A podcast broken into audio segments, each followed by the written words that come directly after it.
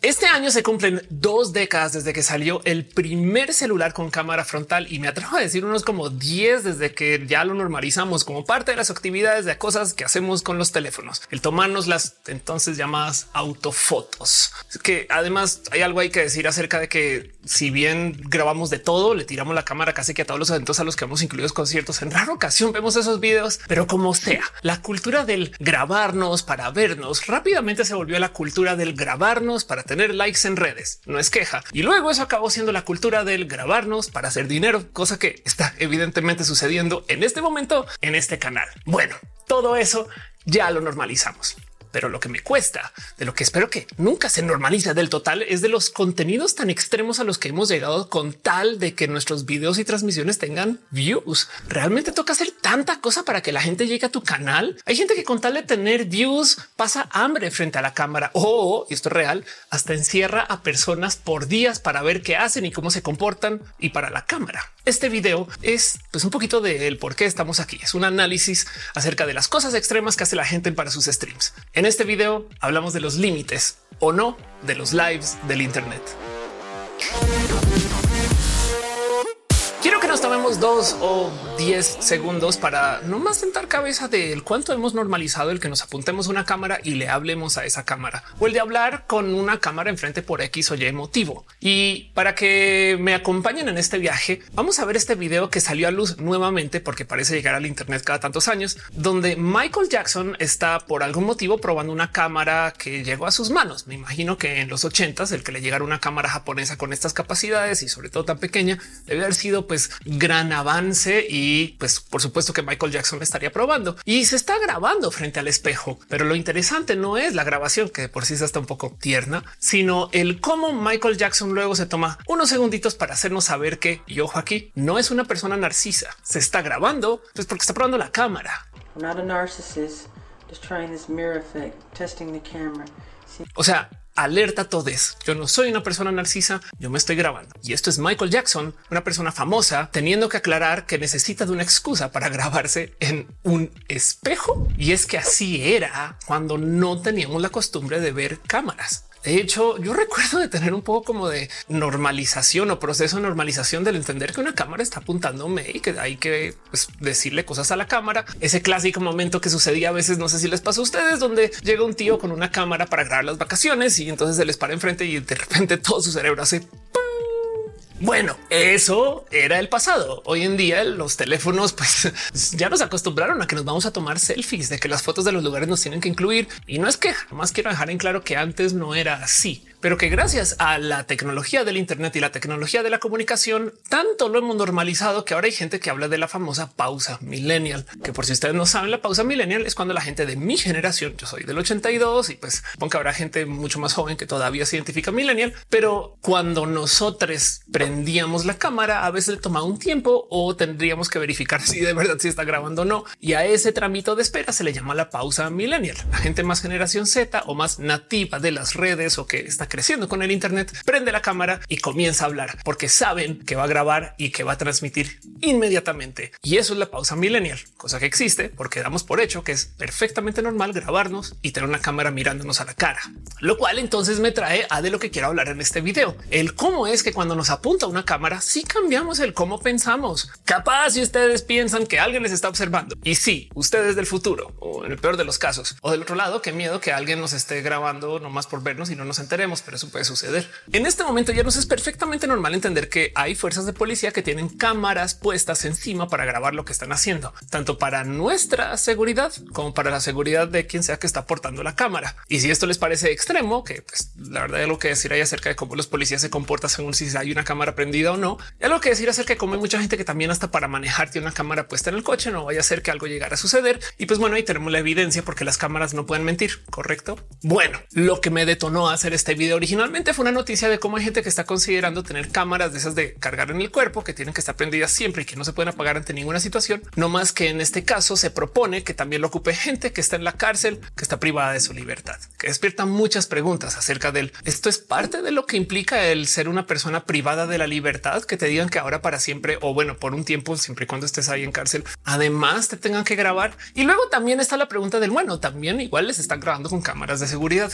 no más que ahora portan la cámara en sí y la cámara tiene la resolución suficiente como para poder entender que, pues, algo dijeron o que algo no dijeron. Y entonces hay una plática que tener, pero no es lo que quiero hablar en este video. Hablemos de el dónde está la cultura de la gente que hace transmisiones en el Internet. Yo sé que para mí decir esto es bien raro porque yo hago transmisiones por el Internet. Todos los lunes hay una cosa que se llama roja en mi canal de YouTube y también de Twitch, y en Instagram y en TikTok y en fin, muchas plataformas. Pero el punto es que esa transmisión se hace todos los lunes y es un show acerca de cosas que suceden en la vida y noticias y yo se las presento a ustedes y lo platicamos aquí. Pero si bien yo transmito cosas en el Internet, por supuesto que también me asomo por el que están haciendo las otras personas online, porque yo no soy la única persona que transmite. Hay muchas cosas raras por ahí, como por ejemplo, si ustedes no usan TikTok, entonces es posible que no sepan de esta cosa que se llaman las transmisiones de NPCs, que por si tampoco son gamers encima de no usar TikTok y no les culpo, aunque bien que jugar un videojuego 2 les puede solucionar un problemita en una tarde. Pero si ustedes no son gamers, no sabrán que un NPC es como se le dice a los personajes con los cuales no puedes jugar. Simplemente están ahí en el ambiente. Non playable character. O sea, si tú vas andando por una aldea y de repente te encuentras con alguien, pues hay personajes que están ahí a los cuales te acercas y les platicas y tienen respuestas preprogramadas según una que otra alternativa opción, hora del día o el juego en particular que estés jugando. Y pues bueno, en TikTok hay gente que emula estas interacciones que sea por gusto o sea porque atrae la atención, se sientan a dar respuestas preprogramadas a personas y hay unas que son preprogramadas con truco, maña o con alguna forma de secreto porque son especiales para personas especiales que lo saben y pues como sea generan interacciones. Sobra decir que como esto es un género libre, pues han hecho todo tipo de adaptaciones y hay gente que hace NPCs de modo A y hay gente que hace NPCs de modo B, pero en esencia son transmisiones de gente haciéndose pasar por personajes no jugables de videojuegos. Me llama la atención. ¿Qué más hay por ahí en el zoológico de cosas raras que hay en el Internet que la gente transmite? Bueno, hay gente que transmite él cuando va al súper, porque por supuesto que pueden. Van con una cámara y van grabando y van opinando acerca de lo que están viendo, lo que está pasando en el día o lo que están comprando. Lo interesante de estas transmisiones es que las más exitosas y llamémosle exitosas a las que atraen a más gente para su audiencia también consiguen mucho dinero en donativos, lo cual entonces quiere decir que por el mero hecho de compartir lo que podría ser un proceso privado, que es el ir al súper a decir qué carajos va a comprar para comer esta semana, pues hay gente que está haciendo más dinero en la transmisión que lo que vale el súper. Por consecuencia, el súper le sale no solo gratis, sino que sale con más dinero de eso y deja muchas preguntas, porque entonces qué tal que pues por algún motivo igual necesite más dinero en la semana. Entonces, ¿qué haces? Dos súper, tres súper, así no te duren o, se los vendes a alguien o haces todo el súper y luego a escondidas devuelves el súper para que te devuelvan el dinero y te quedas aún con más ingresos. Eh, muchas preguntas, pero lo que quiero dejar ahí sobre la mesa es que esto es algo que la gente hace. Y pues por supuesto que en cualquier lugar donde se pueda transmitir cualquier cosa, va a llegar gente a transmitir apuestas. Porque pueden y porque son shows exitosos también. O sea, la gente quiere este como vértigo de el adivinar cosas o quiere vivir la experiencia de el ver cosas raras en un ambiente de juego y se puede apostar sobre eso hasta que, pues bueno, luego las plataformas no dejan. Y con toda razón, porque pues por supuesto que ese tipo de cosas le hablan a la ludopatía y pues son prohibidas por un buen motivo. O sea, hay gente menor de edad viendo estas cosas y hay que, pues, o sea, las apuestas están en los casinos y en los lugares regulados por un motivo. Pero bueno, el punto es que hay gente que transmite aún esto también y tienen pues un buen de audiencia. O sea, se ve que tienen audiencia. En fin, esas son las transmisiones raras. Yo les dije que quiero hablar acerca de los límites de las cosas que digo. Yo no sé si esto debería de estar en el Internet. Y cuando digo que sí deberían es que, pues bueno, por un lado hay cosas que son totalmente ilegales, como por ejemplo a eso del 2014-2015 salió a luz que muchos monitores de bebés, entiéndase las camaritas que se le ponen a los bebés encima para ver cómo duermen, resulta que están también publicando su información al Internet, no más porque pues habrá quien quiere conectarse a ver su bebé desde el trabajo. Ok, el tema es que el cómo se transmite esto y los protocolos que se están ocupando, más el a dónde se está transmitiendo, no son espacios de muy alta seguridad. Y por consecuencia, por supuesto que hay gente que se dedica a buscar transmisiones públicas de bebés. Y acabaron desarrollando un website entero donde tú podías ver bebés de algunas personas eh, ahí en su casa que se podía. Bueno, eso es ilegal. Por supuesto que eso es ilegal, pero ya en este rubro también hay que hablar acerca de cómo hay gente que sí te quiere grabar sin que te des cuenta. Es muy normal toparte con cámaras escondidas en espacios como Airbnb y en hoteles. Por supuesto que esto va contra las reglas, sobre todo el Airbnb y debe de ser ilegal en una gran cantidad de lugares, pero hay algo ahí del cómo igual mucha gente se puede salir con la suya por lo fáciles que son de esconder estas cámaras. Chequen esto nomás. Esta cámara está dentro de lo que parecería ser un cargador de celular. Yo creo que se requiere de mucha, mucha perspicacia darse cuenta que esto es algo que se está poniendo ahí para que te grabe y no pensar que es lo que parece ser un cargador de celular. Duden de todo cuando vayan a lugares que no confíen. Hay cámaras en los detectores de humo, hay modos para fisgonear que hay dentro de los teléfonos en los cables cargadores. Y pues por supuesto que también hay gente que está nomás poniendo cámara detrás de ventanas, vidrios y demás. Y si saben cómo buscarlos, chingón. Pero el punto es, hay gente que graba estas cosas, hay gente que transmite estas cosas. Y pues bueno, la pregunta es si esto se debería de permitir así tan fácil o el cómo existen cámaras que lo permiten.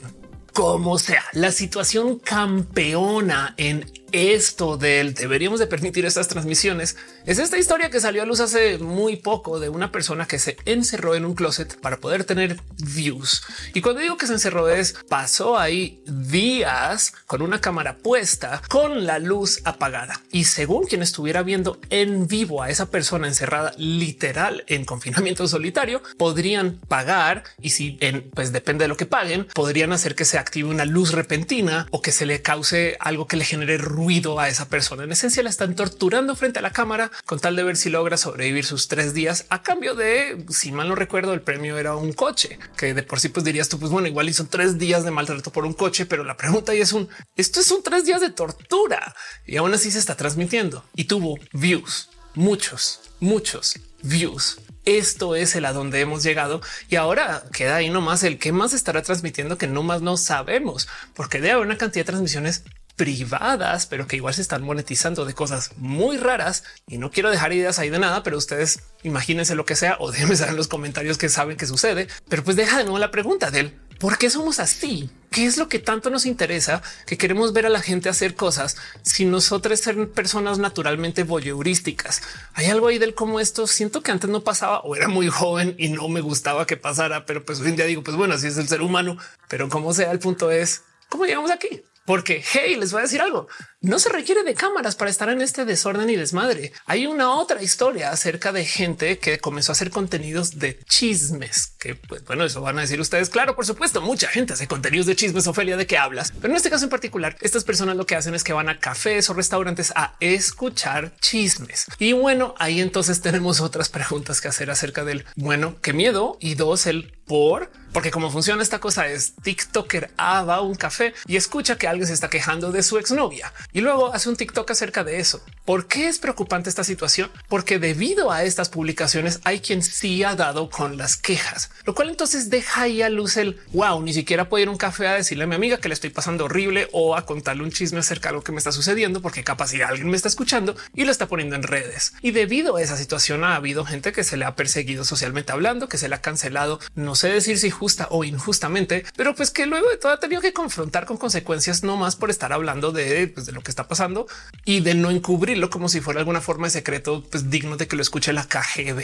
¿Cómo llegamos a esta rara situación donde no es que no es que el gobierno nos esté monitoreando, sino nos monitoreamos entre nosotros? Cada que pasa algo en cualquier lugar, automáticamente sale un celular de alguien. Capaz si ustedes les ha pasado que llegan tarde a la casa, ahora les dejo el miedo o el dato de que es posible que de algún vecino o vecina les esté monitoreando y que lo esté reportando en un grupo de vecinos o vecinas. Yo estoy en varios de estos y a veces me salta el cómo dicen de repente que alguien llegó a deshoras a su casa y es de qué le importa, señora, pero ahí están dejándole saber a todo el mundo y entonces da un poco de mi privacidad que papá o mamá. Este tema además es mucho más profundo de lo que creen. Este es el famoso cuento de Kate del Castillo y cómo la persiguió el gobierno de México en su momento para que hablara acerca de su encuentro con el Chapo y que si bien luego salieron muchas noticias relacionadas con esto y se volvió una cosa totalmente política, Kate hizo un documental para contarle al mundo el cómo fue que el gobierno le investigó y luego publicó todo sin pedirle autorización alguna a Kate del Castillo. Esto es algo que ya luego llevó a demanda y luego el fin de ese documental es una pequeña nota donde cuentan lo que sucedió y relatan cómo ella pierde esa demanda y aparece un fallo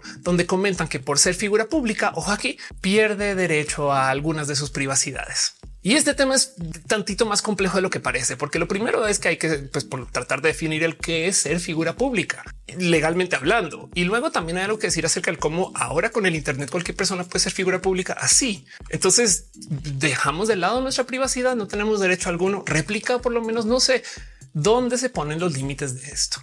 Y ojo, el motivo por el cual digo que esto es mucho más profundo que lo que parece es porque este esquema del alguien te está monitoreando y por consecuencia deberías de actuar diferente y comportarte mejor es algo que por supuesto que tiene mucho poder más allá que solo las cámaras. Esto es el mismo esquema que usa la gente ultra religiosa para decirte a ti que te debes de comportar bien porque hay alguien más que te está observando. Y yo sé que habrá quien mantiene su creencia o religión por X o Y motivo personal. No, no quiero tener esa discusión acerca de que si es bueno o malo que si vale la pena ser una persona religiosa o no. Solamente quiero decir que lo que le enseñan a muchas personas en los procesos de la religión es que hay alguien que te observa, que es omnipresente y por consecuencia no te deberías de comportar mal. Pues bueno, hoy en día sí existe ese alguien y ese alguien es el agregado de la paranoia de que vivimos en una sociedad que nos está observando y que nos puede hacer personas públicas así de rápido con el poder del Internet, sea a propósito o por accidente. Pero que sucede, sucede. ¿Y de dónde viene todo esto? De la naturaleza de las redes sociales.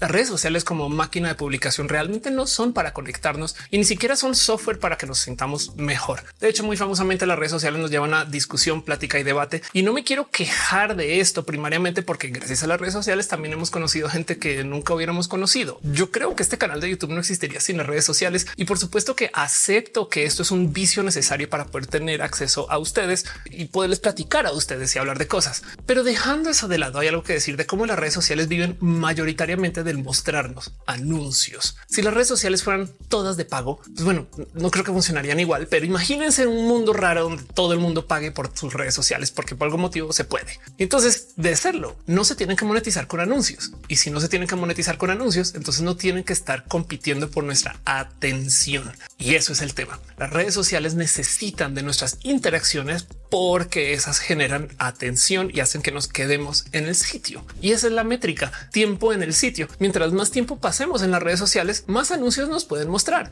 Mientras más esté cautiva nuestra atención en las redes sociales, pues más complejos o caros o difíciles o raros pueden ser esos anuncios o más al nicho. Y entonces, debido a que las redes sociales necesitan de que estemos viendo lo más que se pueda una sola red social, pues por supuesto que van a hacer uso de cualquier maña con tal de que estemos ahí hasta pagarnos por generar contenido que genere mucha atención. Las redes sociales han maximizado esto de la cultura de la monetización de la atención y por consecuencia los buenos streams, los buenos videos y las buenas fotos no necesariamente son las que sean buenas según alguna métrica que se relacione con el arte detrás de estas mismas o buenas según alguna métrica que se relacione con el hecho de que estamos haciendo estas publicaciones, sino son buenas desde el hecho de que pueden permitir que se muestren anuncios, desde que logran que la gente se quede ahí. Los videos que hacen que la gente se quede mucho más tiempo en el sitio son los videos que más se van a promocionar según el algoritmo. Las fotos que sean más controversiales hacen que la gente se quede más tiempo en la red social de fotos, lo cual hace que se puedan mostrar más anuncios. Entonces las fotos que generen controversia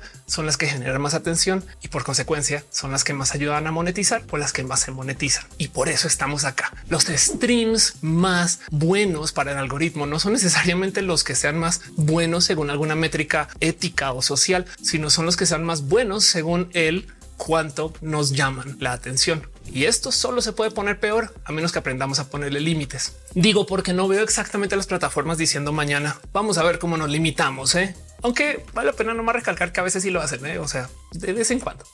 Pero bueno, por eso es que estamos aquí. Tengo su atención. Hay algo que decir ahí acerca de cómo esto es también interesante desde el hecho de que existe porque se puede que exista. El Internet de hoy es un Internet muy raro. Tenemos una costumbre que a lo mejor no nos dura por los próximos 10 años. Es que, por ejemplo, casi que todo es gratis. Yo sé que dirán ustedes, pues es que siempre lo ha sido, pero es que también el Internet en su etapa de crecimiento recibió mucha inversión y además vivió en un ecosistema económico que hoy en día no existe, este de los bajos intereses y de los préstamos fáciles, que entonces lograron que pues muchas empresas lanzaran como millones de ofertas que realmente no eran ofertas sostenibles y es el porque apenas subieron los intereses y la economía se puso más difícil después de la pandemia, pues como que básicamente todo se fue al carajo. ahorita Netflix está en duda y Twitter está en duda o bueno X o hasta YouTube está teniendo problemas y hasta el cine está metido en este problema del que no sabemos bien dónde sale el dinero, pero viene del hecho de que cambió el esquema económico que estamos viviendo y eso pues ha llevado a que la gente opere diferente.